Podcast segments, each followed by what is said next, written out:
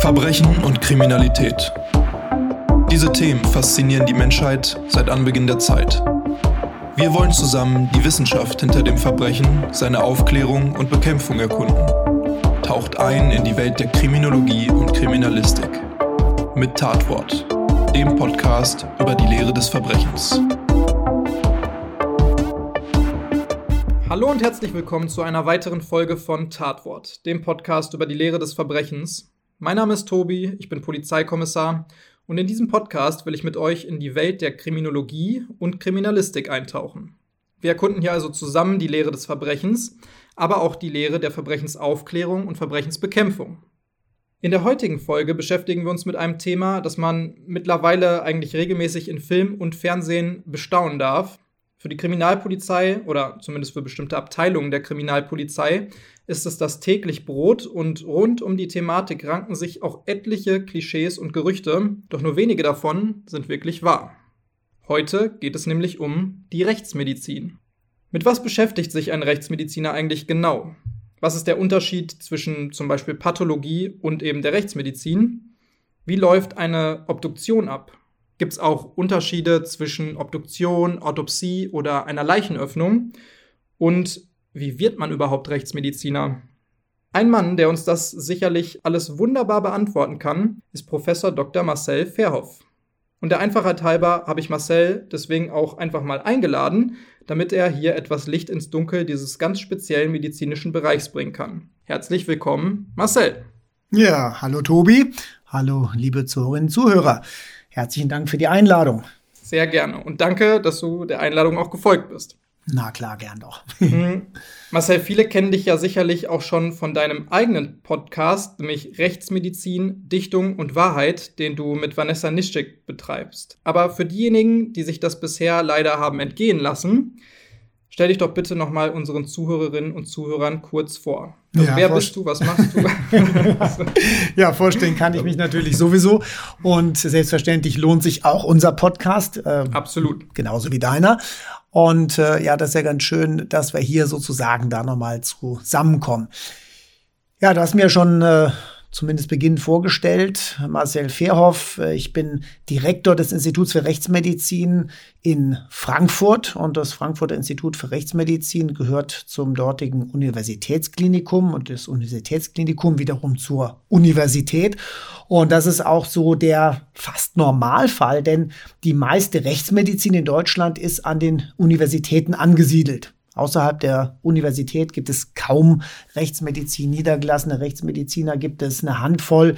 Aber letztlich sind natürlich die Möglichkeiten da sehr eingeschränkt, weil die Rechtsmedizin hat ein sehr breites Spektrum, wenn wir gleich noch zu kommen.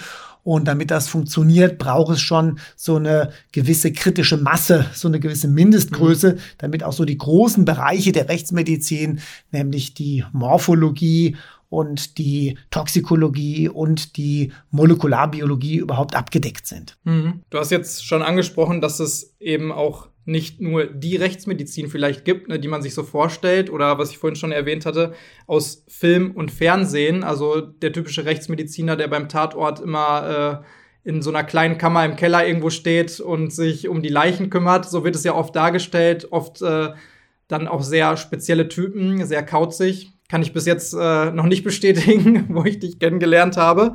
Aber wie bist du denn überhaupt dazu gekommen? Also ähm, Rechtsmedizin ist ja jetzt doch ein sehr spezieller Bereich äh, der Medizin. In Deutschland gibt es, so habe ich mal gelesen, wenige hundert Rechtsmediziner überhaupt. Ich habe irgendwas von so 250 ungefähr gelesen, die in Deutschland praktizieren. Das ist natürlich im Gegensatz zu generell Ärzten oder anderen Fachbereichen extrem wenig. Wie kommt man dazu, Rechtsmediziner zu werden? Oder du in dem speziellen Fall?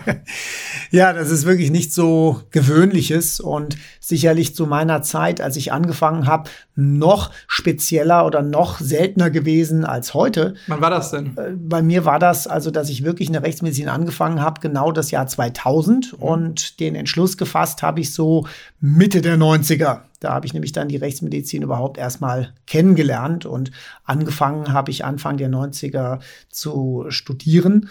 Und ähm, ja, da wusste man eigentlich noch gar nicht oder ich wusste nicht, als ich angefangen habe zu studieren, was ist eigentlich Rechtsmedizin. Und ich kannte das auch so aus den, äh, aus den Krimis äh, im Fernsehen. Der Leichnam kommt in die Pathologie und mhm. ja, und das war auch so der Hintergrund. Hm, wir müssen im Studium, also erst vier Semester, zwei Jahre bis zum Physikum. Also normales Medizinstudium. Genau, normales ne? Medizinstudium. Und äh, das ist immer die Voraussetzung, genau. Und äh, dann haben wir nach dem Physikum bis zum ähm, ersten, damals dieses zweite Staatsexamen, haben wir dann gewisse Praktika, die wir erfüllen müssen, nämlich vier Monate insgesamt in irgendwelchen klinischen, praktischen Einrichtungen. Und meine erste Formulatur, so heißen die Dinge, habe ich dann mal in der Orthopädie gemacht, weil das fand ich super interessant und Knochen und so hatten mich auch schon immer interessiert. Knochen reparieren, warum nicht? Und dann, ja, war das gut. Und dann dachte ich, naja, zweimal oder dreimal eine Orthopädie, das muss nicht sein. Und so einfach ist es auch nicht. Also man muss auch in verschiedene Bereiche nämlich gucken. Man ist auch mehr oder weniger dazu gezwungen, das zu mhm. tun. Und dann dachte ich, komm, jetzt äh, gibst du dir mal den totalen Kick und gehst in die Pathologie. Ja, das war dann meine zweite Formulatur. Und in der Pathologie dachte ich, also ich weiß es nicht, das ist nicht so, habe ich hier einfach eine schlechte Woche erwischt äh, nach der ersten Woche. Also da ist nicht mal irgendwie ein Erschossener oder Erstochener, die sind alle nur ganz ja. normal in der Klinik gestorben. Und dann habe ich mal so vorsichtig äh, meiner Unmut etwas Luft gemacht und dann haben die mich völlig entgeistert angeguckt und gesagt, ey, du bist doch bekloppt, du bist dann völlig falsch hier. Wenn du das möchtest, dann musst du in die Rechtsmedizin. Mhm. Und das wirklich, ja, kann man, kann man sich heute gar nicht mehr vorstellen. Ähm, das war dann 1994, genau. Und da habe ich zum ersten Mal äh, den Unterschied zwischen Rechtsmedizin und Pathologie mitbekommen. Und dann habe ich meine nächste Formulatur in der Rechtsmedizin gemacht. Es war damals in der Rechtsmedizin Kiel. Und am Ende dieser vier Wochen, ich habe ein bisschen länger gemacht, sechs Wochen war ich insgesamt da, war eigentlich die Entscheidung. Weil es dir so gut gefallen hat, oder? Genau, war ziemlich klar, da möchte ich hin. Und dann habe ich natürlich noch mal so den Rest des Studiums genutzt, um andere Bereiche noch mal kennenzulernen, um zu gucken, okay, willst du das wirklich? Denn es ist halt schon, ja, ein, ein, ein krasser Schritt aus der normalen Medizin, wo man Patienten heilt, mhm. ja, in so einen Bereich zu gehen, wo man für die Patienten zu, zumindest, ja, im Nachhinein hat sich herausgestellt, man kann doch eine ganze Menge Menschen helfen, aber damals war das noch nicht so klar. Aber trotzdem ist es halt ein krasser Schritt. Und den zu gehen, das habe ich mir dann noch gut überlegt. Und dann äh, habe ich so zum Ende des Studiums war eigentlich klar, dass ich das will. Und dann bin ich auch sehr konsequent erst in die Pathologie gegangen und dann in die Psychiatrie. Äh, beides habe ich damals in Bochum ähm, gemacht. Und äh, weil das sind die sogenannten Fremdzeiten, die man machen muss. Also die Rechtsmedizin ist eine Facharztweiterbildung, mhm. wie verschiedene andere. Es gibt auch innere Medizin, Chirurgie, Allgemeinmedizin. Und ist aber eine von den Facharztweiterbildungen, äh, wo man nicht die ganze Zeit in dem eigentlichen Kerngebiet bleiben kann, sondern man sogenannte Fremdfächer machen ah, muss. Okay. Ja. Also Beispiel, wenn ich Psychiater werden möchte, dann muss ich ein Jahr in der Neurologie äh, verbringen. Ja, und äh, so gibt es eben verschiedene Allgemeinmediziner, müssen ganz verschiedene unterschiedliche Bereiche reingucken. Und so ist eben der Rechtsmedizin ein halbes Jahr oder ein Jahr Pathologie und ein halbes Jahr Psychiatrie. Das muss sein. Und dann eben dreieinhalb Jahre in der Rechtsmedizin. Und wenn man dann bestimmte Anzahl von Obduktionen, Untersuchungen hat und hat diese Mindestzeit absolviert, dann kann man sich bei der Landesärztekammer zu einer Facharztprüfung melden. Das ist wie mit allen anderen Fachärzten. Mhm. Jetzt hattest du gerade schon äh, gesagt, eine Pathologie und äh, Rechtsmedizin der Unterschied. Also die Pathologie ist ja, um das nochmal äh, hervorzuheben, quasi die Untersuchung von Verstorbenen in einer Klinik und auch um eher äh, herauszufinden, also das macht man in der Rechtsmedizin natürlich auch, Todesursachen herausfinden, aber da eher in der Klinik für wissenschaftliche Zwecke, so wie ich das verstehe. Ne? Das, da ist es ja nicht mehr großartig äh, der Sinn herauszufinden, ob dort eine Straftat dahinter steht, was dann wieder eher im Bereich der Rechtsmedizin liegen würde, sondern einfach eher für wissenschaftliche Zwecke nach irgendwelchen Krankheiten oder sowas, richtig? Genau, also die Wissenschaft in der Pathologie ganz groß geschrieben, in der Rechtsmedizin natürlich genauso. Wir müssen auch vieles von dem, was wir machen, auswerten, gerade in größeren Fallstudien auswerten. Aber dass der Aspekt der Wissenschaft in der Pathologie ein ganz anderer wichtiger Aspekt ist natürlich der der internen Qualitätssicherung einer Klinik. Ja, mhm. denn die Ärzte sollten eigentlich daran interessiert sein, wenn Patienten versterben, woran sind sie gestorben und hätten wir was besser machen können oder mhm. das Gegenteil ist auch oft der Fall, dass man denkt, das ist nicht optimal gelaufen, die Behandlung und was habe ich falsch gemacht und in Wirklichkeit hat er was ganz anderes gehabt, womit man gar nicht rechnen konnte oder zumindest musste. Und dann kann das auch sehr entlastend sein. Also es ist so, äh, aber jetzt um, um das Gesamttätigkeitsbild nochmal zu nehmen, die Obduktionen sind, wenn man so möchte, die größte Überschneidung zwischen Rechtsmedizin und Pathologie, andere Anlässe der Sektion, andere Hintergründe. Aber ein Pathologe, der untersucht hauptsächlich Gewebe, also gar nicht Obduktion, Leichen, sondern hauptsächlich Gewebe. Jedes Gewebe, das einem lebenden Patienten entnommen wird, sei es ein Leberfleck, der rausgeschnitten wird, sei es äh, ein Stück Lunge, äh, Verdacht auf einen Tumor, wird von einem Pathologen untersucht. Auch der Blinddarm, also der Wurmfortsatz des Blinddarms, der entfernt wird, wird vom Pathologen untersucht. Und der muss dann entscheiden, ist das ein Tumor, ist das ein bösartiger Tumor oder ist das was ganz anderes. Und davon hängt die Therapie ab. Und das heißt, ein Pathologe sitzt hauptsächlich vor dem Mikroskop. Und heute immer mehr untersucht genetische Proben also es geht immer mehr in die Richtung, dass dieses Gewebe, das Tumorgewebe, vermeintliche Tumorgewebe genetisch analysiert wird und darauf auch die Therapie abgestimmt wird.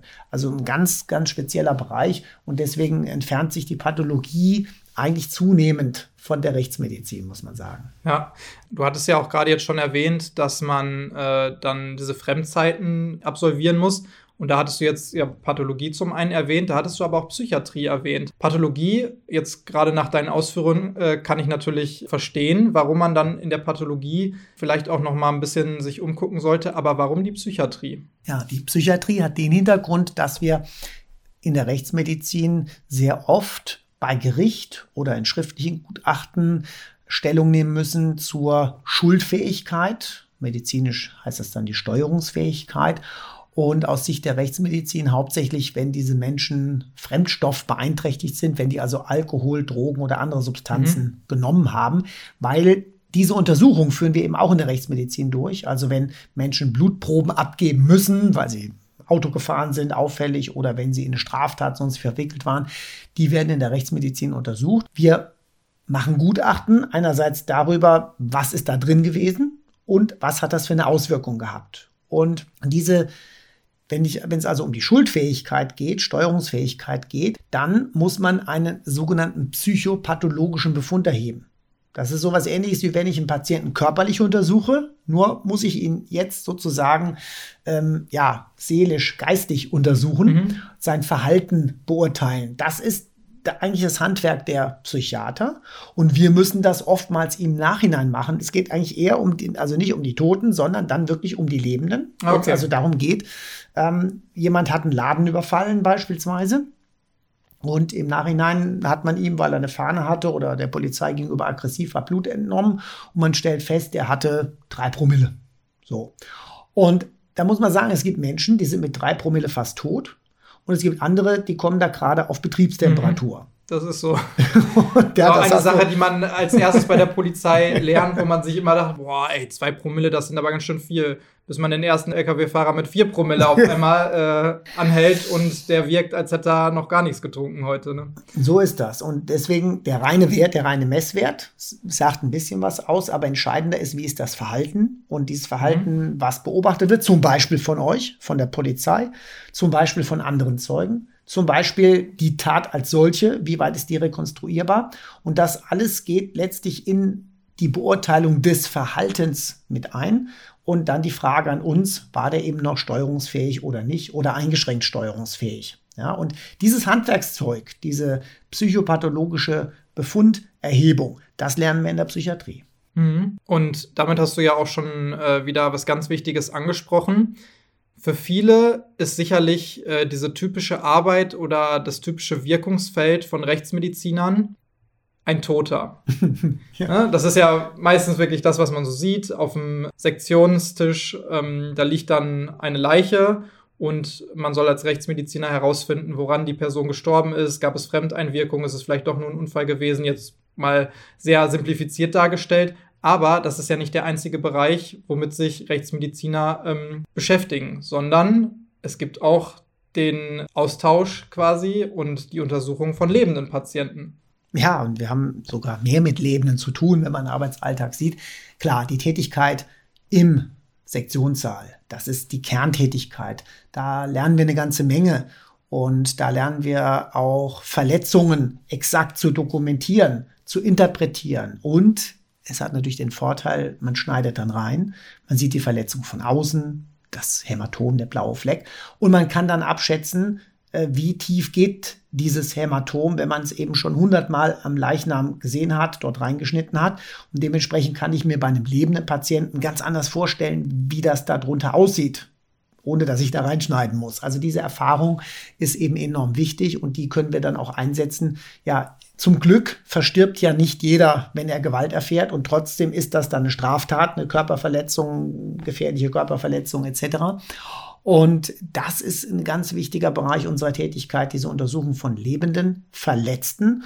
Und die untersuchen wir nicht äh, zwangsweise als Opfer oder Täter, sondern das sind eben Verletzte. Und was diese Verletzungen hinterher für eine Bedeutung haben, das ist dann wieder Ermittlungsaufgabe. Und im Endeffekt werden wir dann gefragt, wie passt das da rein? Ja, also klar, am liebsten hättet ihr, dass wir, wenn wir ein Verletzungsbild sehen können, äh, dass wir sehen, dass wir dann sagen können, genau so ist es gewesen. Das geht natürlich, das natürlich nicht. optimal. Klar. Natürlich, das dann bräuchte Aber dann wären wir auch arbeitslos. Hellseherische Fähigkeiten und wir wären wahrscheinlich auch arbeitslos. Dann würde ich Lotto spielen und äh, hätte dann die Zahlen, dann bräuchte ich nicht mehr arbeiten. Nein, ähm, es geht im Wesentlichen bei der praktischen Arbeit darum, dass wir diese Verletzungsmuster möglichst von allen Beteiligten exakt aufgenommen haben und dann die unterschiedlichen Abläufe, die berichtet wurden, damit abgleichen und mhm. schauen, was kann sein, was kann nicht sein. Ja. Kann er wirklich die Treppe runtergestürzt sein? Genau. Oder genau. wurde er geschubst zum Beispiel? Oder, ne? Genau. Ja. Ne? Und so haben wir dann die verschiedenen Aussagen und gleichen das damit ab. Und in ganz vielen Fällen kann man sagen, okay, das eine kann sein, das andere kann aus den, den Gründen nicht sein, weil. Und dann hat, kann man ja schon eine Aussage treffen. Ja, das eine trifft zu, das andere trifft nicht zu. Oder wir haben Situationen, wo wir sagen, beides könnte sein, aber das eine, da müsste das und das und das und das alles zutreffen, ist doch deutlich weniger wahrscheinlich als die andere Aussage. Das sind so typische Gutachten, Aussagen, die wir dann treffen können und die dann weiterhelfen. Aber damit sagen wir nicht, der war jetzt schuld oder der war Täter oder der war Opfer, sondern das muss natürlich müssen die Juristen im Endeffekt äh, in der Verhandlung klären. Und da gibt es natürlich nicht nur unsere Gutachten. Du hattest auch gerade zu Anfang schon mal verschiedene Bereiche der Rechtsmedizin erwähnt, mit denen die sich beschäftigt. Unter anderem zum Beispiel die Morphologie oder die Toxikologie. Welche Bereiche in der Rechtsmedizin, die man jetzt grob unterscheiden kann, gibt es denn da so und äh, was macht man da genau? Also Morphologie, die Lehre vom Aussehen, ja, das ist eigentlich das, ich, ich erkenne etwas, ich kenne Formen, ich kenne Verletzungen und das ist so eben der große Bereich Obduktion, klinische Rechtsmedizin, also die Untersuchung eben der toten oder lebenden Patienten, Rückschlüsse, wie ist es passiert, Todesursache und so weiter. Das ist so der, der große, der, der Kernbereich der Medizin. Toxikologie, Lehre der Gifte oder Vergiftungen, wenn man so möchte. Und das kann einerseits sein, dass man Proben von Leichen untersucht, wenn es also darum geht, woran ist der jetzt gestorben. Wir haben bei der Obduktion nichts gefunden, keine Verletzung, kein, kein Herzinfarkt, keine Organerkrankung. Und dann kann es eben sein, der ist an einer Vergiftung gestorben. Das, um das nachzuweisen, müssen wir unterschiedliche Proben des Leichnams nehmen. Wir wollen ja wissen, wie ist das Gift da reingekommen. Ähm, wie war der Weg des Giftes, welche mhm. Konzentrationen sind an welchen Körperpositionen. Ja, oder wurde es gespritzt genau, oder sowas. Ne? Genau. Mhm. Und äh, das können wir damit eben rausfinden.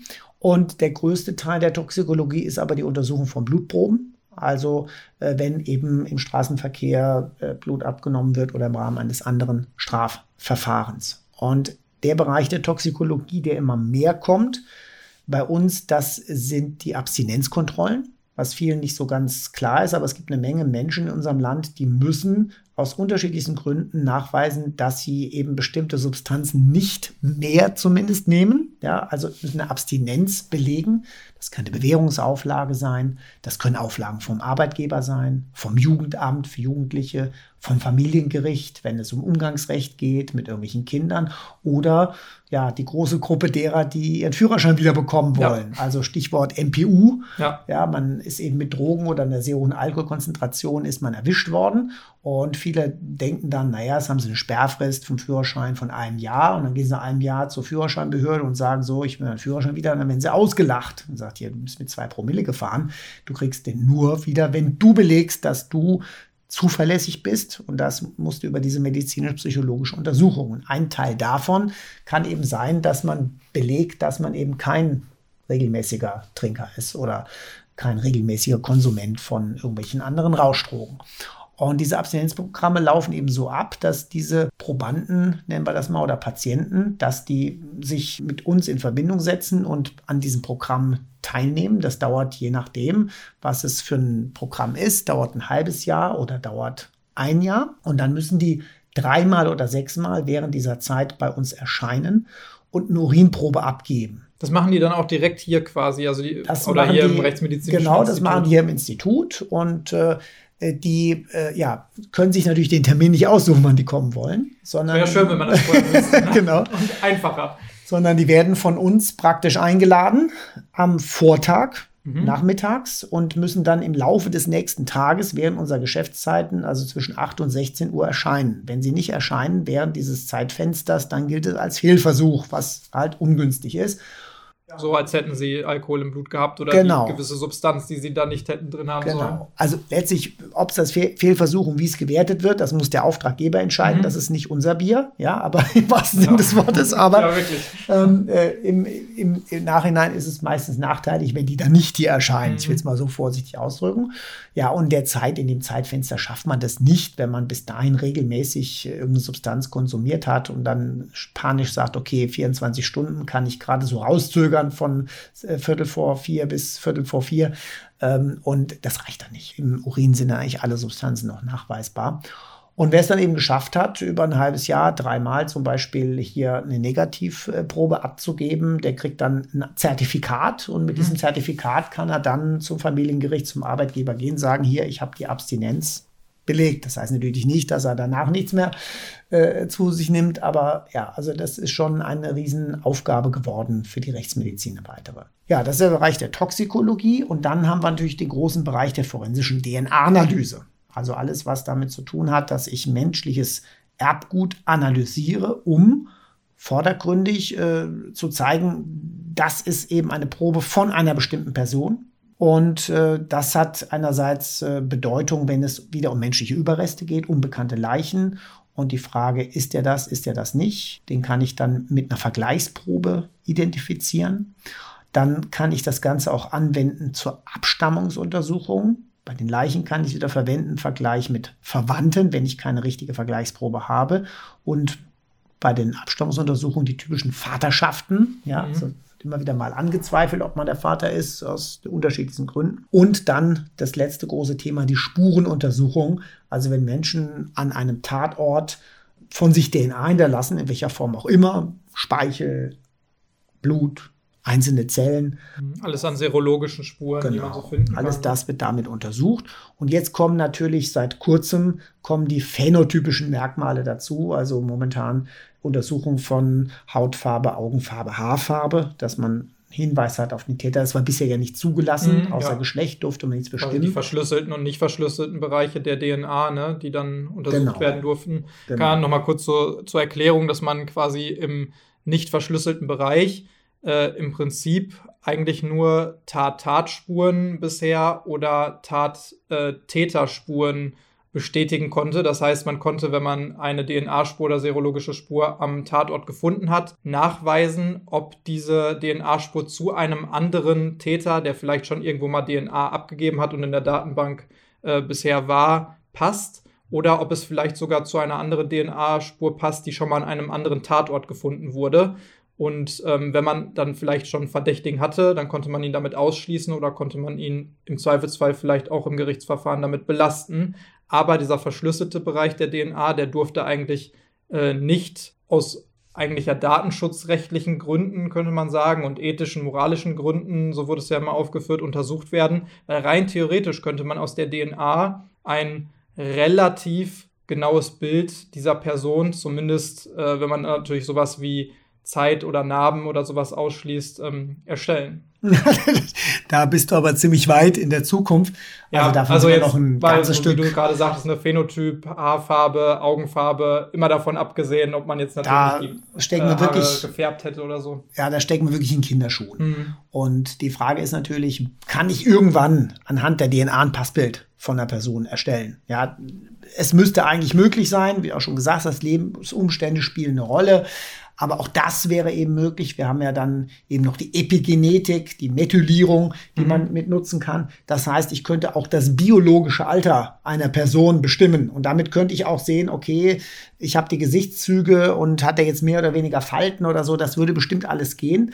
Damit man das aber kann, ist eine enorme Forschung noch notwendig. Ich muss überhaupt erstmal Gesichter standardisieren standardisieren, ich muss Gesichtszüge standardisieren.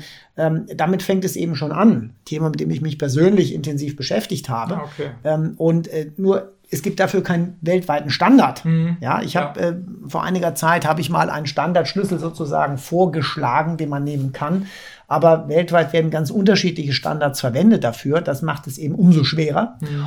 Und allein, dass jetzt diese Haarfarbe, Augenfarbe, Hautfarbe anwendbar war, dafür hat es ungefähr zehn Jahre mhm. gebraucht, mhm, ja. ja. damit die, diese Forschung, die notwendig war. Wenn man sich jetzt vorstellt, das Ding ist ja auch nicht hundertprozentig sicher. Ich habe also bei bestimmten Konstellationen kann ich eben sagen, was weiß ich, zu 90 Prozent schwarze Haare, mhm. zu äh, 80 Prozent braune Augen und zu 70 Prozent äh, dunkler Hauttyp zum Beispiel. Das zeigt aber schon das Problem. Das kann immer noch ein blonder, hellhäutiger, blauäugiger sein. Mhm. Mit einer gewissen nur Wahrscheinlichkeit. wäre, es genau. wäre möglich. Ne? So, und äh, das ist sicherlich an, dem, an der Sache kritisch zu sehen. Weil wenn ich in der Ermittlung sage, ich konzentriere mich nur noch auf dieses Bild, ja, dieses grobe, dann ist vielleicht der reale Täter bleibt außen vor, ja. Mhm. Aber das ist eine grundsätzliche Kritik. Also, dass wir wirklich so weit sind, dass wir anhand der DNA ein Passbild bekommen, ja, ich glaube, da braucht es noch Jahre, Jahrzehnte. Abgesehen von wieder dem rechtlichen Aspekt, der genau. dann auch nochmal wahrscheinlich Jahrzehnte genau. braucht, genau. so wie man das kennt. Ja, also das ist ein super spannendes Thema auf jeden Fall. Und dann haben wir mit diesen drei Bereichen, Morphologie, Toxikologie, DNA, haben wir eigentlich so die Basis der Rechtsmedizin abgedeckt. Und das ist das, was alle universitären Institute praktisch an Leistungsportfolio haben. Und ja, da gibt es noch so ein paar unterschiedliche Ausprägungen, gerade bei der DNA-Analyse. Die Phänotypisierung machen noch nicht alle und da gibt es auch noch weitere Möglichkeiten. Man kann mitochondriale DNA untersuchen und so weiter. Also da ist das Leistungsspektrum etwas unterschiedlich breit. Aber letztlich ist das so das Basisangebot, das alle haben. Und dann gibt es eben noch Dinge, die deutlich darüber hinausgehen. Und das hängt ein bisschen damit zusammen, dass manche mh, hm, Fragestellungen zwar wichtig sind, aber hm, ja, nicht so häufig in Deutschland äh, gebraucht werden, dass es sich lohnen würde, dass jede Rechtsmedizin das anbietet. Mhm. Also ich will ein Beispiel nennen, die forensische Entomologie. Die ist ja auch super populär geworden zum Teil. Ja, und äh, Marc Bendicke hat das ja auch ziemlich vorangetrieben. Kann man sich nochmal Folge 9 auch zu anhören von Tatwort? Ja, äh, und äh, wir haben natürlich auch äh, Bennecke, wir haben äh, in unserer Folge auch gebracht Jens Ament und das mhm. ist nämlich der äh, mittlerweile Professor, der hier den Forschungs- und auch praktischen Bereich bei uns im Institut leitet. Und äh, wir sind also das Institut für Rechtsmedizin in Deutschland, das eben dort den größten Forschungsbeitrag leistet und auch den größten praktischen Beitrag mhm. an diesen, an der Frage Insekten auf Leichen, um eben die Todeszeit zu bestimmen. Aber was denkst du, wie viele Fälle im Jahr in Deutschland gibt es eigentlich, wo diese Expertise wirklich angefordert wird. Hast du eine Idee? Mhm. Ich hatte mich auch mal mit Marc darüber mhm. unterhalten, ne? die Folge, die ich gerade erwähnt hatte. Da hatten wir uns ein bisschen darüber auch äh, abseits jetzt der Aufnahme unterhalten. Und äh, da hatte er schon angedeutet, dass das wirklich so selten vorkommt. Zum einen auch aufgrund fehlender Expertise, muss man sagen, der Ermittler oder fehlender Bereitschaft, da jetzt noch so äh, ein bisschen darüber hinauszugehen und zu sagen, okay, hier macht es jetzt Sinn, vielleicht ein paar Maden einzusammeln. Und wenn man das ja auch nicht fachgerecht kann oder macht, dann bringt das auch schon wieder nicht so mhm. viel. Ne? Aber äh, dass es im Prinzip äh, wirklich nur, ja, ich will jetzt nicht sagen eine Handvoll in, in Deutschland pro Jahr sind, aber. Ja, das geht äh, schon in die Richtung. Vielleicht also so 10, so, 20 oder ja, so. Also 20 bis 30 ja. Fälle sind das. Und von denen kann man sagen, werden so drei Viertel hier in Frankfurt bearbeitet. Mhm, und zusätzlich kriegen wir dann auch noch aus dem äh, deutschsprachigen europäischen Ausland und teilweise auch ein bisschen weiter, England, Frankreich, kriegen wir auch Proben geschickt. Oh, wow. Also haben wir schon so ein paar Fälle im Jahr. Ja. Aber trotzdem, selbst die Fälle, die wir hier bearbeiten, und wir haben einen sehr breiten Wirkungskreis, kann man ja sagen, würden nicht reichen, diese Abteilung auch nur mhm. annähernd zu finanzieren. Ja, ja. ja so. Und deswegen ist natürlich wäre es völlig unsinnig, wenn jetzt jedes Institut für Rechtsmedizin eine forensisch-entomologische Abteilung mhm. hätte, äh, auch weil die Expertise ja fehlt. Und wenn ich dann statistisch gesehen eben ein bis zwei Fälle im Jahr bearbeiten würde äh, oder mal auch ein Jahr gar keinen, dann kann ich es natürlich nicht. Ja? Und so gibt es einige Bereiche in der Rechtsmedizin, wo man sagen muss, äh, da gibt es Spezialisten. Und das Schöne ist für die Auftraggeber, wenn ihr jetzt an uns einen Fall gebt, einen Auftrag und wir haben ein Thema, wo wir wissen, okay, das bearbeiten wir jetzt hier nicht originär, wissen wir aber, wer es macht mhm. und wo wir uns Hilfe. Weil es so wenig Stellen gibt, die dann wirklich spezialisiert sind. Genau, ja. ja, sodass also für den Auftraggeber das eigentlich völlig egal ist. Und so helfen sich auch Labore gegenseitig aus. Gerade in der Toxikologie wissen wir, dass bestimmte Labore, zum Beispiel Schwermetalluntersuchungen, äh, gibt es ein Labor in Dortmund und mittlerweile ja, lassen die meisten eben dort äh, diese Untersuchungen durchführen. Wir machen nur Vorproben, wenn es aber mhm. sagen, okay, da ist was drin. Ähm, aber die genaue Konzentrationsbestimmung oder so, das macht dann nur, weil die mittlerweile so selten geworden sind, Schwermetallvergiftung, ähm, dass sich das auch gar nicht lohnen würde, dafür entsprechendes Gerät zu spezialisieren, die Standards ständig laufen zu halten. Ja, und äh, aber das Gute ist eben, dadurch, dass die Labore untereinander Netzwerke bilden, kann der Auftraggeber auf die ganze Expertise zurückgreifen. Sehr cool. Also daran sieht man schon, dass es eben nicht das ist, was man sonst immer nur so sieht, äh, gerade auch wieder im Film- und Fernsehbereich oder wovon man so hört, sondern dass das ja wirklich ein super breit gefächerter Bereich der Medizin auch schon wieder ist, mit sehr vielen Spezialisierungen. Jetzt hattest du ja gerade erwähnt, so 20 bis 30 Fälle zum Beispiel, wo forensische Entomologie notwendigerweise noch äh, eine Rolle spielt. So rein von den Zahlen her, wie viele zum Beispiel, wo du sagtest, das ist die Kernarbeit, Obduktionen werden denn zum Beispiel hier in Frankfurt im Rechtsmedizinischen Institut durchgeführt, zumindest so durchschnittlich oder pro Jahr oder so? Ja, wir sind momentan jetzt so im Jahr bei knapp 800. Mhm. Ja. Also kann man sich so ausrechnen, dass wir, ja, man, wir rechnen ja nur mit ja. 250 Arbeitstagen, logischerweise. Ah, ja, okay, gut, ja, und da sind wir schon bei drei pro Tag mhm. im Schnitt äh, sogar ein bisschen mehr. Und dass wir wirklich nachts oder am Wochenende äh, im Sektionssaal stehen, das kommt selten vor. Und es gibt auch selten Grund dafür. Und jeder weiß das auch, äh, dadurch, dass wir jetzt nicht irgendeinen Schichtbetrieb haben mhm. oder so, äh, sind die nachts dann da stehen, äh, sind dieselben, die auch tagsüber schon gearbeitet ja, haben. Klar. Und das macht die Arbeit nicht besser. Ja, also deswegen, wenn es irgendwie geht, werden wir schauen, dass wir in einem regulären Betrieb äh, die, die Fälle abarbeiten. Aber klar, es gibt Fälle, wo wir ganz schnell ein Ergebnis brauchen. Und das sind vor allen Dingen die Fälle, wo von der Obduktion eben abhängt, ob hier in großem Stil ermittelt werden muss oder nicht. Ja, äh, das Tötungsdelikt, wo der Täter mit dem Messer äh, noch am Leichnam wartet und sich festnehmen lässt, ja, das bietet selten Überraschung und das kann man auch am nächsten Morgen äh, sezieren. Ja, wenn es aber darum geht, dass äh, der Obdachlose äh, am Mainufer liegt, Kopf in der Blutlache, das kann alles sein. Von Unfall über Mord oder sogar natürlicher Tod. Mhm. Ne, Gerade so diese Alkoholerkrankungen, haben wir diese Ösophagus-Varizen, Blutungen bei Leberzirrhose. Ja. Das können dramatische Leichenfundorte sein, wo man an alles Mögliche denkt und riesen Gewalteinwirkungen, stellt sich aber dann raus, es ist ein natürlicher Tod. Und ja, das brauche ich dir, glaube ich, dann ja nicht zu sagen.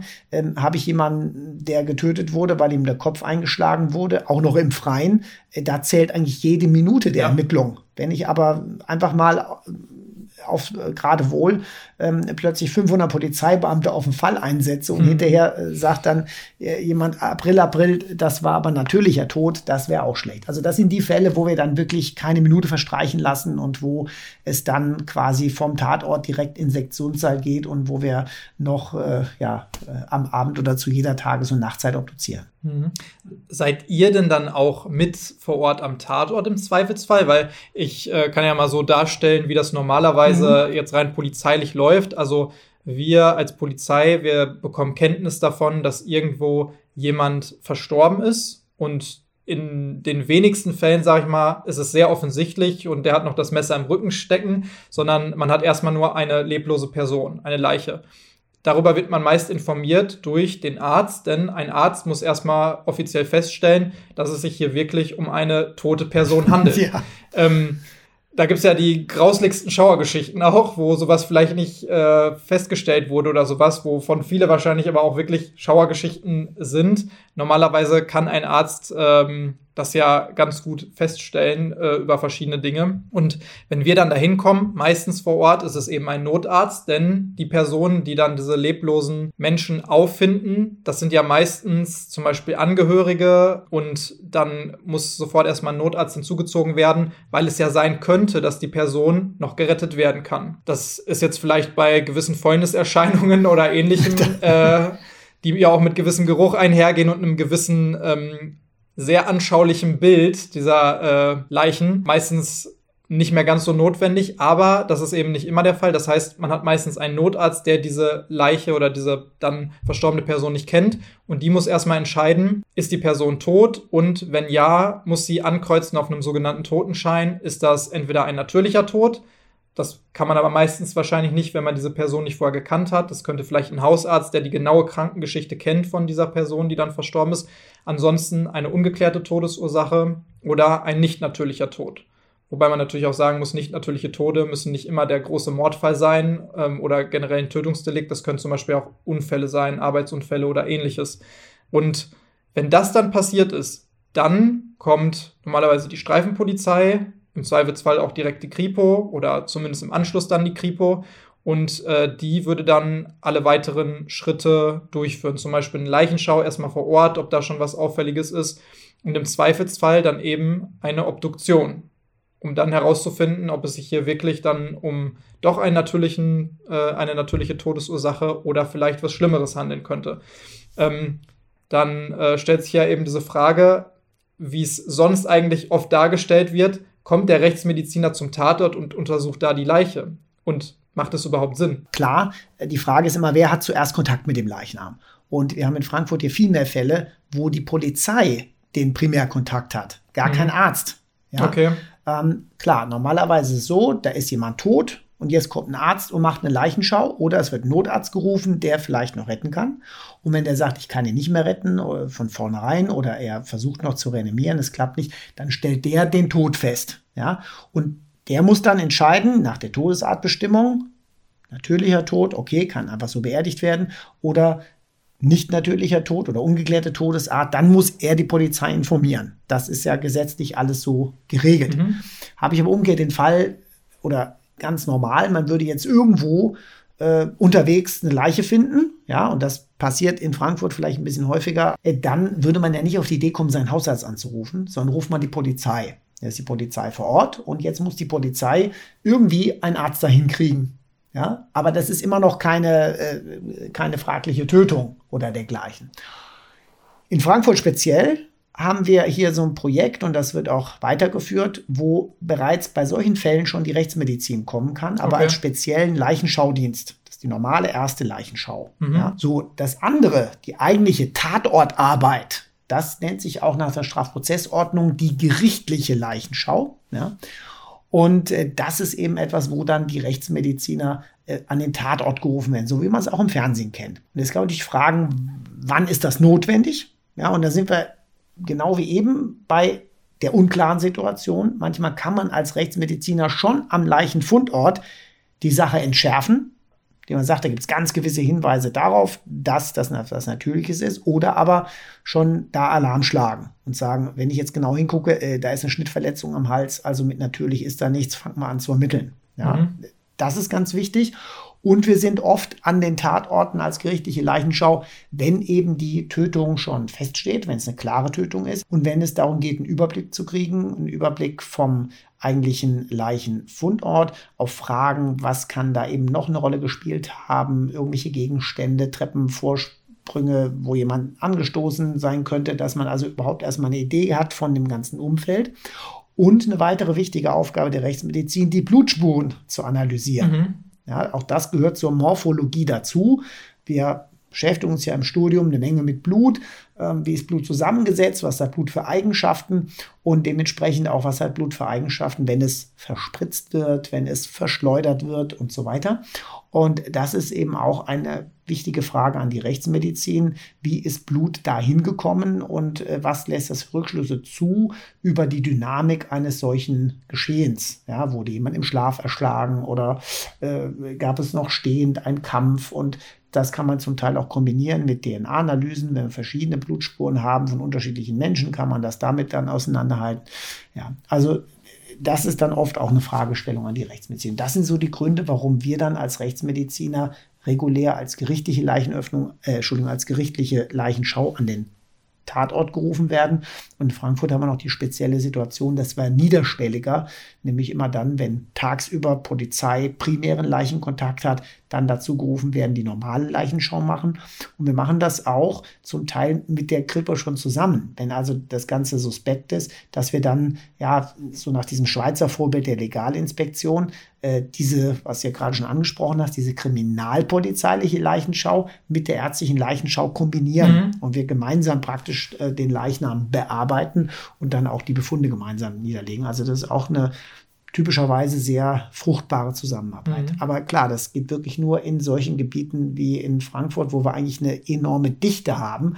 Ja, und wir müssen ja dann auch nicht zwei Stunden fahren bis zum Leichenfundort. Ja, genau. Das ist natürlich auch noch der Punkt. Wenn äh, die ganzen Umstände das natürlich zulassen, dann ist es natürlich aber auch super sinnvoll, auch wegen den ganzen Gründen, die du gerade genannt hast. Und kann sicherlich auch die Qualität der ganzen Ermittlungsarbeit und der ganzen Folgemaßnahmen signifikant erhöhen. Ne? Kann ich mir vorstellen. Jetzt haben wir so viel um die Rechtsmedizin und die verschiedenen Bereiche schon gesprochen, aber noch wenig über die Obduktion an sich. Zum einen kannst du dich noch dran erinnern, als du die erste, also so wie du es ja gerade genannt hast, als Rechtsmediziner nennt man das gerichtliche Leichenöffnung. Wir haben Obduktion, wir haben Autopsie. Das sind dabei ja eigentlich alles würde ich sagen, die gleichen Begrifflichkeiten, korrigiere mich, für ein und dieselbe äh, Vorgehensweise, nämlich eben diese Leichenöffnung und dann laut SDPO, also im Prinzip dem Bereich, der hauptsächlich das Vorgehen in strafprozesslichen äh, Maßnahmen regelt, somit auch regelt, wie Polizei vorzugehen hat in vielen Bereichen und dann eben auch andere äh, rechtsstaatliche Behörden oder zum Beispiel auch dann in dem Fall die Rechtsmedizin. Also bei so einer ähm, Leichenöffnung kannst du dich an deine erste noch erinnern? Die wird ja dann wahrscheinlich damals in deiner Ausbildung noch gewesen sein, in der Pathologie, oder? Jetzt kommen wir natürlich genau, also erste Leichenöffnung oder erste gerichtliche Leichenöffnung, denn das sind ja die unterschiedlichen Anlässe und die mhm. unterscheiden sich ja zum Teil auch erheblich. So eine gerichtliche Leichenöffnung, das ist ja ein, ein Riesenverwaltungsakt, bis die überhaupt mal stattfindet. Ja. ja, also muss dann von der äh, Polizei schlägt das praktisch vor nach dem Ermittlungsbericht, Staatsanwaltschaft beantragt das und ein Ermittlungsrichter muss dann letztlich den Beschluss mhm. fassen, mhm. dass es dazu kommt. Und dann unterliegt die auch wieder gewissen Vorgaben nach der Strafprozessordnung. Es müssen zwei Ärzte sein. Einer davon muss Leiter eines rechtsmedizinischen Instituts sein oder äh, muss äh, von dem beauftragt sein und muss äh, gerichtsmedizinische Fachkenntnisse haben und so weiter. Also das sind ganz klare Vorgaben. Das Wichtigste ist aber dieses Vier-Augen-Prinzip. Dagegen die andere Sektion, die am häufigsten sein sollte, die klinische Sektion, das muss nur ein Arzt machen. Und weitere Sektionsanlässe wären noch eine Privatsektion, dann gibt es noch äh, Sektionen nach dem Feuerbestattungsgesetz, dann gibt es noch die äh, Sektion nach dem Infektionsschutzgesetz. Mhm. Ist Was ja, ja bekannter. recht äh, genau genau. vorkommen. Ja. Vorher hat das ja kaum einer gekannt, aber mhm. durch die aktuelle Situation hat das Gesetz doch der eine oder andere schon mal gehört. Und es gibt auch noch die versicherungsmedizinischen Sektionen. Das mhm. ist vielen auch gar nicht so bewusst. Wenn ich mit, einer Lebens mit einem Lebensversicherer einen Vertrag abgeschlossen habe, dann steht da oftmals drin, dass der die Todesursache klären lassen kann. Ja, und äh, da könnte man sich gegen wehren als Angehöriger, aber dann kann es passieren, man verliert den Leistungsanspruch. Ja, also das sind unterschiedliche Anlässe. Ja. So, und meine erste, ja, das wenn man da jetzt lang zurückgeht, natürlich die ersten Leichen, die wir präpariert haben, das war schon im Anatomiesemester, erstes und drittes Semester. Das sind aber eingelegte Leichen, formalinfixierte Leichen und da lässt man sich ein ganzes Semester Zeit, um eine Leiche zu präparieren, eine einzige. Mhm. Und so eine Obduktion, die geht ja dann doch ein bisschen anders voran. Und dann war das in der Pathologie, das waren halt so die ersten äh, Obduktionen als solche, aber dann als klinische Sektionen. Ja. Und äh, tatsächlich die erste gerichtliche Leichenöffnung habe ich dann in Kiel während der Formulatur gesehen. Und das war auch gleich ein Schussfall. Das war nämlich einer, der mit einem Schießkugelschreiber äh, durchs Herz erschossen worden Wie ist. Wie bei James Bond. So ja, genau. Also was, was hochseltenes. Ne? Ja. ja ja, das sind also so die, die Erinnerungen, die halt so, die halt so da sind. Und äh, ich sag mal, am Anfang war wirklich das Gewöhnungsbedürftigste, sowohl in der Pathologie als auch in der Rechtsmedizin, war der Geruch. Mhm. Ja. Ist bei mir heute noch so an jedem Tatort oder bei jedem ja, gleichen Sachverhalt. Genau, es riecht anders und, es, und du wirst auch feststellen, es riecht immer ein bisschen anders. Mhm. Jede Leiche riecht anders, so wie auch jeder lebende Mensch irgendwie speziell riecht. Ja, mal ja. nimmt man das bewusster wahr, mal nimmt man das nicht so bewusst wahr. Und so riecht auch jede Leiche und jeder Sektionssaal hat irgendwie auch so einen eigenen Geruch, der so ein bisschen drin hängt im Gemäuer. Mhm. Ja, ich hatte schon mal irgendwann gesagt, wenn es Wetten das noch gäbe, dann äh, hätte ich wetten können, man setzt mich in irgendeinem Sektionssaal, zumindest in einem, den ich schon mal war, ja. ich war schon in vielen, setzt man mich aus und ich sage, wo ich bin. Ja, also nur vom Geruch her. Mhm. Aber das ist ein bisschen auf. Leider gibt es das nicht, aber vielleicht bald wieder. Das, ich werde dich vorschlagen auf jeden Fall. Ja, also da, da muss ich auch sagen, dass der Geruch tatsächlich das war, was bei mir und ich habe meine erste echte Leiche in Anführungsstrichen auch dienstlich erlebt und hatte das Glück in Anführungsstrichen, dass es bei mir so eine leichte Steigerung gab.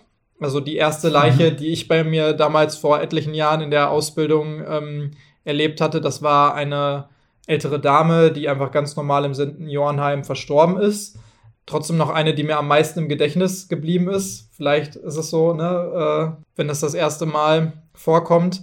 Aber die erste Leiche, die ich dann hatte, die tatsächlich auch so circa drei Wochen bei knapp 40 Grad in einer Garage in einem Auto äh, zugebracht hatte im Sommer, die hat dann schon anders gerochen, sage ich jetzt mal. Äh, und das ist auch ein Geruch, der mit tatsächlich damals, also du sagst schon, ja, es riecht immer ein bisschen anders, aber trotzdem ist es ein Geruch. Also wenn du schon ins Treppenhaus kommst und man hat als Polizeieinsatz das Stichwort Unfallverdacht. Also zum Beispiel eine Person ähm, hat sich nicht mehr gemeldet bei den Angehörigen für eine Woche. Man kommt mhm. dahin, der Briefkasten quillt schon über, man kommt ins Treppenhaus und dann ist da dieser Geruch. Dieser doch schon sehr einzigartige Geruch, den man auch irgendwie immer wieder erkennt. Und dann weiß man meistens schon, was man vermutlich vorfinden wird, wenn man diese ähm, Tür jetzt gleich öffnen lässt. Meistens dann ja durch die mhm. Feuerwehr oder ähnliches. Hast du dich heutzutage daran gewöhnt an diesen Geruch oder ist das immer noch etwas, was ja jedes Mal aufs Neue vielleicht sogar negativ ein bisschen hervorsticht bei der Arbeit? Negativ würde ich nicht sagen. Es ist halt äh, einfach ein Geruch, wo man sich mit abfinden muss. Und ja, manchmal ist schon der eine oder andere Geruch angenehmer oder unangenehmer, das kann ich schon sagen. Und insbesondere, wenn ich nicht darauf vorbereitet bin, dann trifft es mich manchmal etwas härter. Also wenn mir keiner so gesagt hat, das ist jetzt eine faule Leiche und ich mhm. gehe von aus, sie ist eher frisch und dann kommt der Geruch heftiger. Also es ist eine reine Kopfsache, sich darauf einzustellen, aber ein, mit Abfinden und der, der Geruch ist jetzt nicht für mich gemacht und auch nicht, um mich zu ärgern oder ja, also ja. Der, der gehört halt einfach dazu.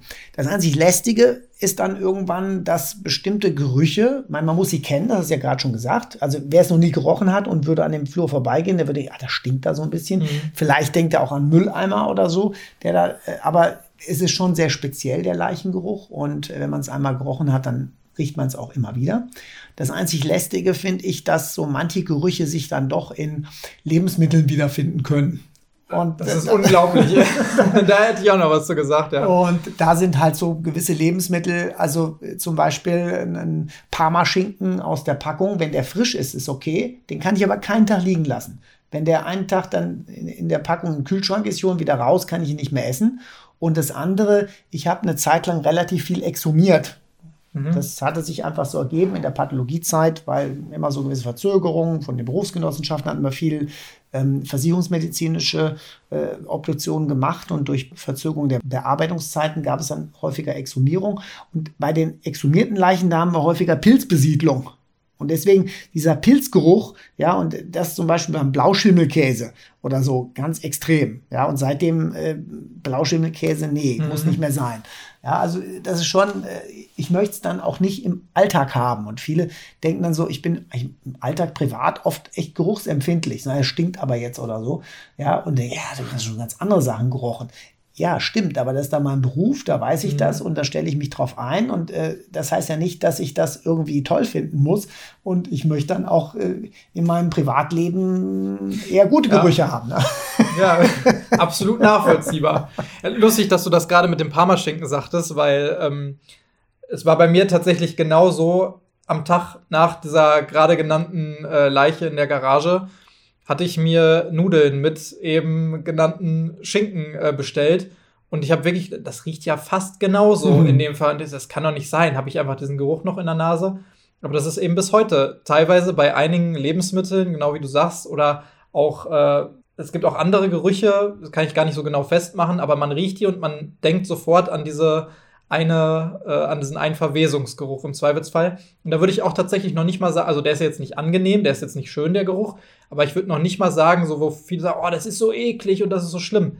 Es, hat, es ist halt ein ganz bestimmter Geruch. Es riecht so ein bisschen süßlich. Ich kann es gar nicht ganz genau, genau beschreiben. Ja, ähm, aber es ist jetzt einfach ein ganz bestimmter und vor allen Dingen sehr intensiver Geruch, den man auch jedes Mal wieder wahrnimmt.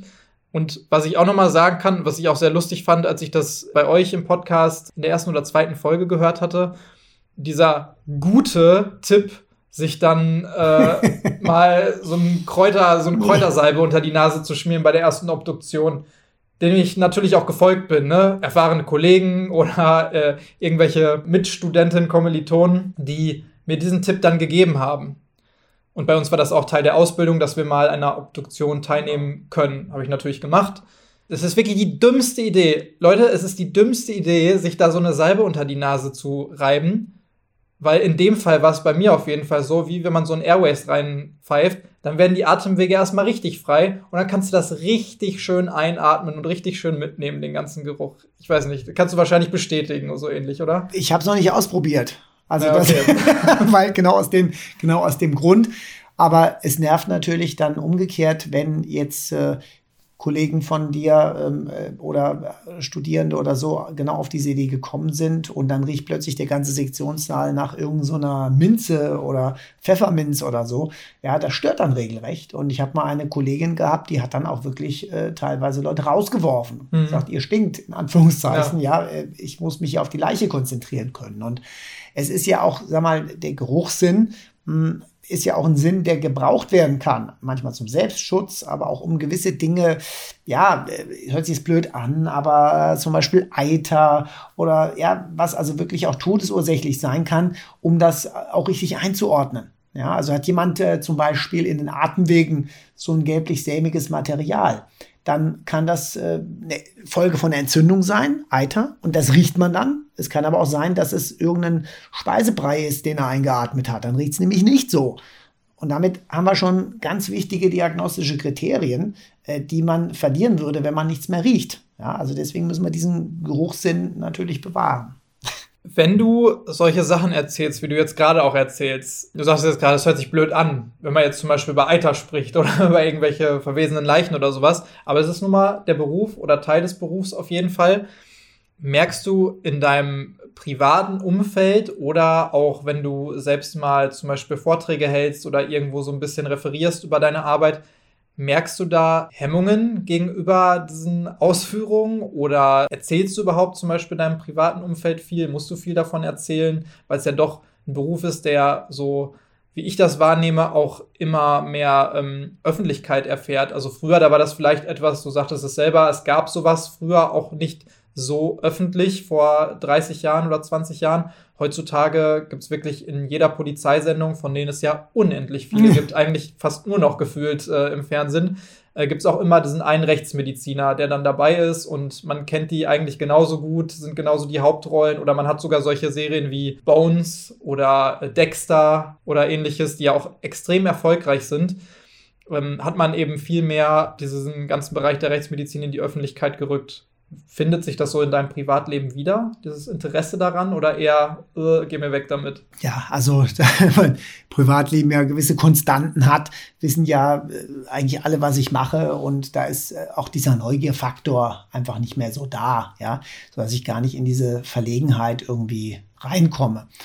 Und Klar, es ist immer, wenn man sich in irgendwelchen Kreisen bewegt, wo Leute einen noch nicht kennen und äh, man ist da zum Beispiel der einzige Arzt, das sollte man nicht sagen, weil dann erzählt einem jeder seine Krankheitsgeschichte und man soll zum einen oder anderen was sagen. Ja. Ob man ich habe da übrigens auch noch was am Knie, also wenn du gleich nochmal. genau, da guck mal, bin ich bestens für Untersuchung von Knien geeignet. Ähm, man sagen natürlich auch neben Rechtsmediziner, der kann mir eh nicht helfen, aber nein, ich versuche natürlich diese diese Sachen dann zu vermeiden oder manchmal erzähle ich auch irgendeinen Blödsinn, was ich beruflich mache, was ich, was, was überhaupt nicht passt äh, in bestimmten Situationen.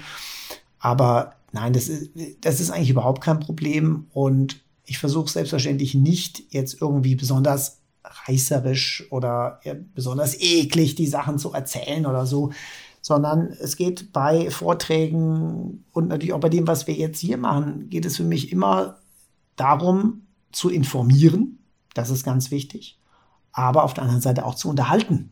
Das hört sich jetzt hier niemand an, weil er unbedingt studiert. Wir haben zwar auch bei unserem Podcast schon von Studierenden gehört. Wir haben uns mit eurem Podcast auf die Rechtsmedizinprüfung vorbereitet, lief super oder so. Ja, mag ein Teilaspekt sein, aber es muss halt auch unterhaltsam sein. So. Und es geht nicht darum, dass man jetzt einfach nur einen super Ekel hervorruft und dann so ein Horrorschruder draus macht. Deswegen versuche ich da schon entsprechend dezent zu sein. Und äh, auch bei Vorträgen oder so, es geht nicht darum, dass da jemand jetzt sich erbricht oder kollabiert oder so. Das muss also, das muss also überhaupt nicht sein. Insofern äh, kann ich sagen, hat sich mein Umfeld natürlich an das gewöhnt, was ich mache. Und das ist auch nichts Besonderes mehr.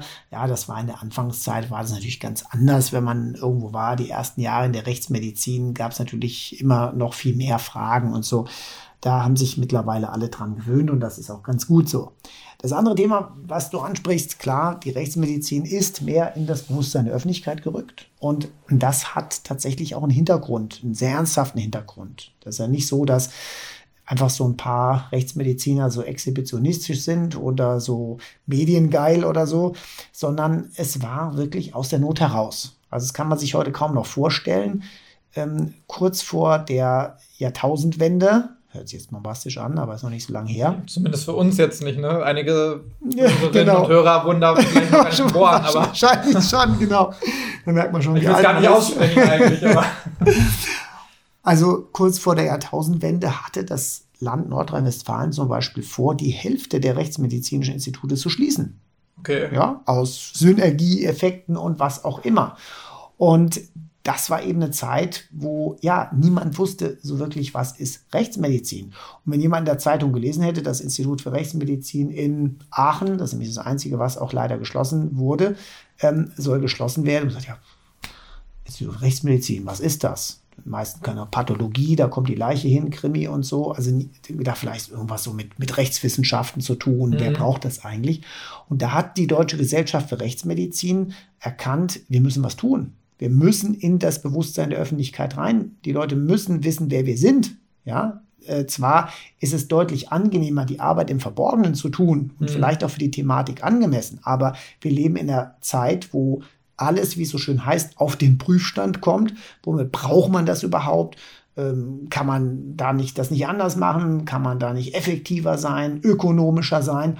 Und dementsprechend äh, hat man keine Chance, wenn man nicht sichtbar ist. Und das hat dazu geführt, dass eben einige der Kollegen, zumindest die, die es natürlich auch ein bisschen gern machen, ja, dass die eben in die Öffentlichkeit mehr gegangen sind und dann das Bewusstsein ein ganz anderes geworden ist. Und das ähm, ist letztlich ein positiver Effekt, aber wirklich aus der Not heraus ist das Ganze passiert. Das möchte ich an der Stelle nochmal betonen. Mhm. Ja. Das ist ja tierisch interessant. Also das ist auch eine Sache, die ich weder gewusst habe noch so gedacht hätte auf jeden Fall. Aber klar, macht natürlich Sinn.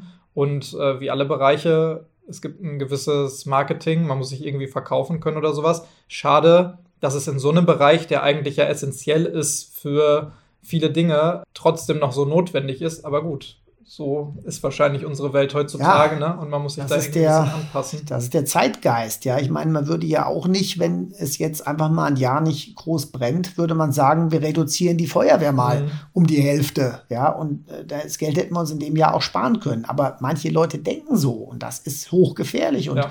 wir haben es auch im Gesundheitssystem äh, erlebt, ja, wieder weiter gespart wurde. Und wenn ich eben sage, Ziel muss es sein, bei einem Krankenhaus eine Bettenauslastung nahe 100 Prozent zu kriegen, das ist krank. Mhm. Weil dann ist logisch, dass ich, wenn mal Spitzen kommen, und wir sehen es jetzt in der Pandemie, dass ich plötzlich keine Kapazitäten mehr habe. Ja, absolut. Kann ich dir nur recht geben. Ja, das ist doch auch erstmal ein schönes, zumindest vorläufiges Schlusswort, denn an der Stelle musste ich dann mal einen kleinen Cut machen, weil Marcel und ich noch stundenlang hätten weiterquatschen können. Oder, naja, eigentlich haben wir das nämlich tatsächlich auch getan. Und deswegen habe ich mich dann aber auch entschieden, daraus zwei Teile für euch zu zaubern. In der nächsten Folge wird es dann also den Teil 2 meines Gesprächs mit Professor Dr. Marcel Verhoff über die Rechtsmedizin geben. In der Zwischenzeit schaut doch einfach mal bei Tatwort auf Instagram oder Facebook vorbei oder auch auf der neuen Website www.tatwort-podcast.de. Wie ihr wisst, freue ich mich da echt immer sehr über Feedback, Anregungen, Themenvorschläge oder was euch sonst noch so alles zu diesen Themen auf der Seele brennt. Außerdem findet ihr auch den Podcast Rechtsmedizin, Dichtung und Wahrheit von Marcel und Vanessa, ebenfalls auf Instagram und zwar unter rechtsmedizin.podcast oder dann eben die einzelnen Folgen überall, wo es Podcasts zu hören gibt. Die freuen sich nämlich ganz sicher auch genauso, wenn ihr da mal vorbeischaut. Und in den Show Notes findet ihr selbstverständlich dann auch nochmal gesammelt alle gerade erwähnten Links dazu.